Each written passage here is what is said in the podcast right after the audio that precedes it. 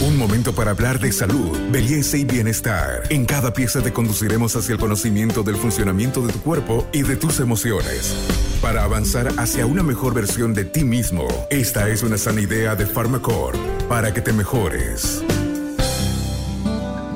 Hola familia, quiero agradecerte por tomarte este tiempo de escuchar el nuevo episodio del podcast Buen Vivir, gracias a Pharmacore.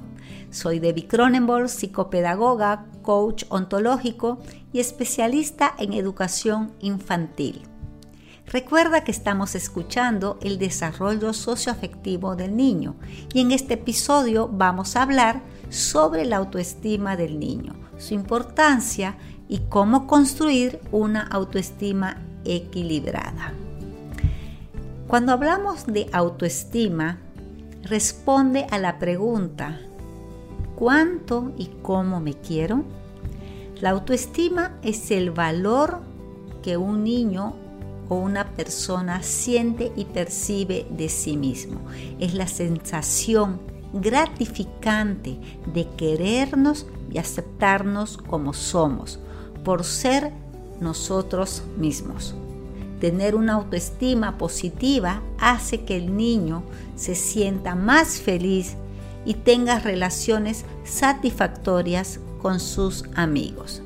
Tanto el autoconcepto como la autoestima son muy importantes para el aprendizaje escolar y el éxito académico.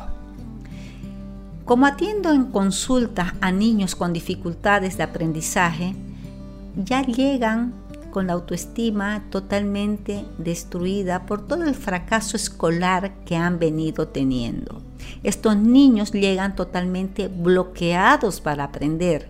Durante la evaluación se le hace diferentes tipos de preguntas y lo único que atinan a responder es no sé, aún sabiendo la respuesta. Sin embargo, como están tan acostumbrados a fallar, no se esfuerzan por mostrar que sí saben y pueden aprender. De su grado de autoestima dependerá su desarrollo en el aprendizaje, en las buenas relaciones, en las actividades y, por qué no decirlo, en la construcción de la felicidad. La autoestima es un elemento flexible y modificable, lo que quiere decir que habrá momentos, situaciones que tu hijo esté con la autoestima alta y otro momento puede tenerla por los suelos. Lo que hay que observar es que permanezca más tiempo estable en lo positivo. Tener una autoestima saludable permitirá al niño hacer frente al bullying, protegiendo sus derechos y los derechos de otros. Se ha comprobado que los niños con baja autoestima son los más propensos a sufrir bullying, violaciones y maltratos. Al tener una autoestima saludable, los niños tienen la capacidad para defenderse y hacer valer sus derechos. ¿Cómo darse cuenta cómo está la autoestima de tu hijo? Un niño con una autoestima positiva no tiene miedo de preguntar para aprender. Se siente seguro, se da cuenta que es importante aprender y no se siente disminuido al pedir ayuda o solicitar que le aclaren algo que no entendió. Observa a tu hijo y verifica si coincide con alguna de estas características. Le gusta aprender cosas en la escuela, hace amigos fácilmente y se llevan muy bien con ellos. Está dispuesto a aprender muchas habilidades como música, deportes, arte, cocina o habilidades técnicas. Le gusta ayudar, dar o ser amables.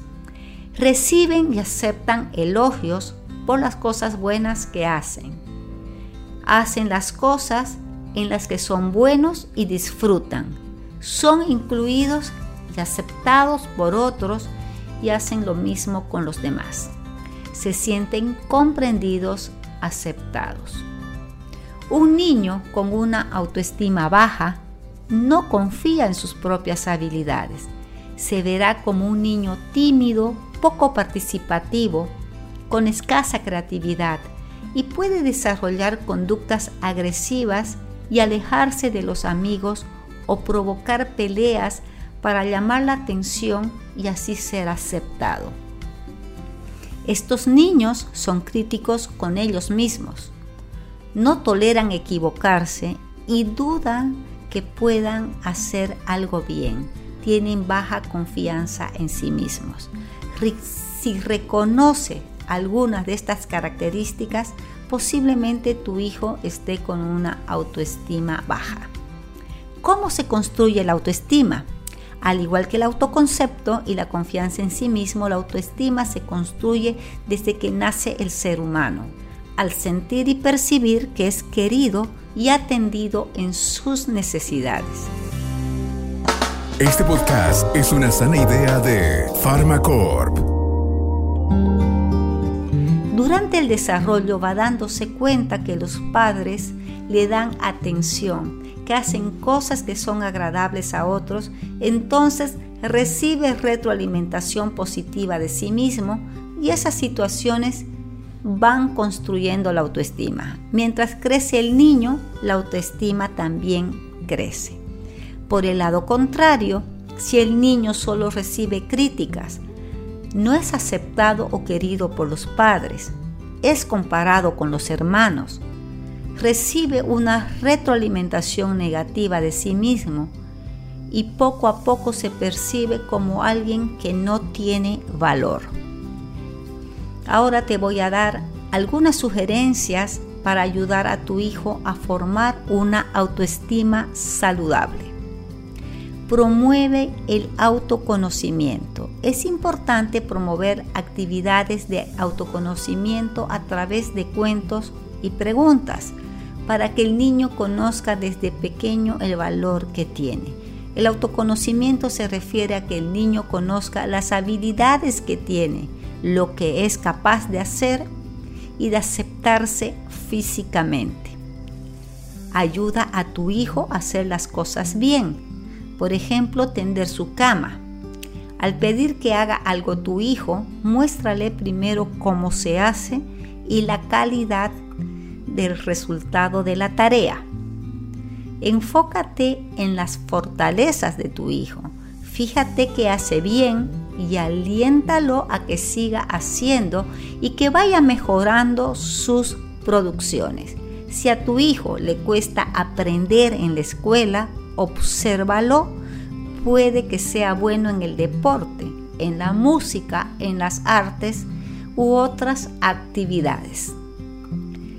Corrige con cariño, de forma positiva. Proporciona alternativas de solución para que al niño se le abran posibilidades. Siempre hay muchas formas de hacer una sola cosa.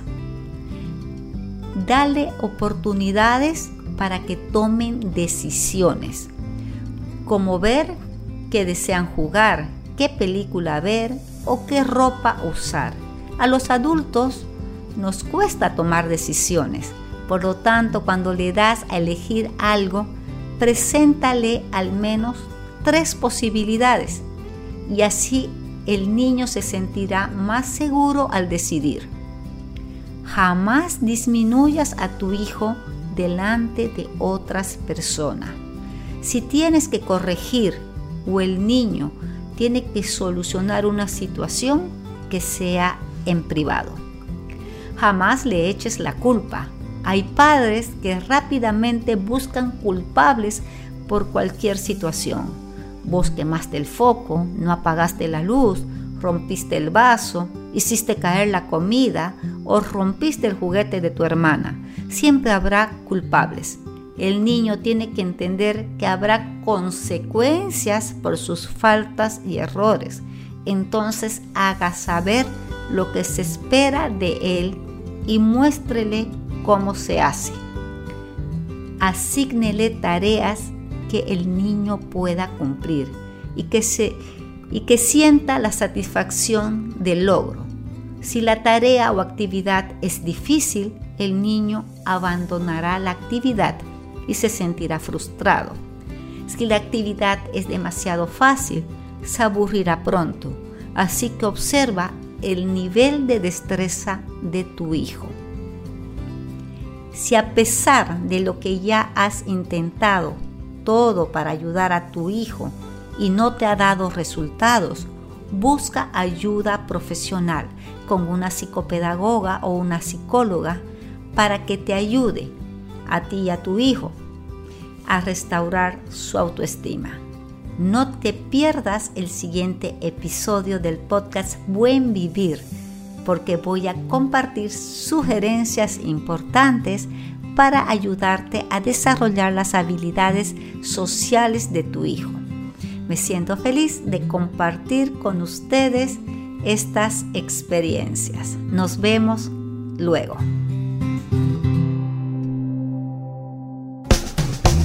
Hasta aquí llegamos hoy. Síguenos en nuestras redes sociales de Facebook, Instagram y en nuestra revista digital Buen Vivir. Esta es una sana idea de Farmacor.